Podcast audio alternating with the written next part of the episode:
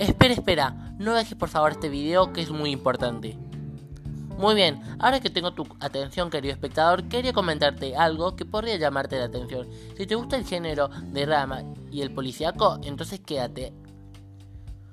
Hoy te vengo a traer una nueva recomendación, la cual muchos de ustedes en mis redes sociales me han pedido demasiado.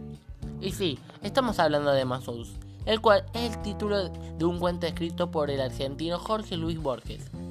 Se publicó por primera vez en 1948 en la revista Sur y un año más tarde se incluyó en el libro de relatos cortos El Alep. La historia se sitúa a comienzos del año 1922. Emma Suns es una joven trabajadora en una fábrica de tejidos y de un momento al otro ella recibe una carta en la que se le comunica la muerte de su padre por supuestamente una sobredosis de barbitúricos. Conmocionada, la chica se propone vengarse de quien ella considera el verdadero culpable del suicidio de su padre, su actual jefe, Aaron Lowenthal. Seis años antes, siendo Lowenthal gerente de la fábrica, se había producido un desfalco del que se acusó al padre de Emma, el cajero de la empresa Manuel Suns, a resultas de aquel suceso. El señor Suns tuvo que huir a Brasil, mientras que el gerente pasó a ser el copropietario de la compañía.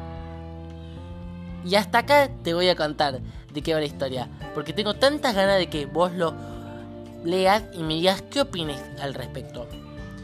Yo considero que es una muy buena historia, que te hará replantarte del todo y hasta el fin te encontrarás diciendo, ¿es culpable o inocente de los hechos?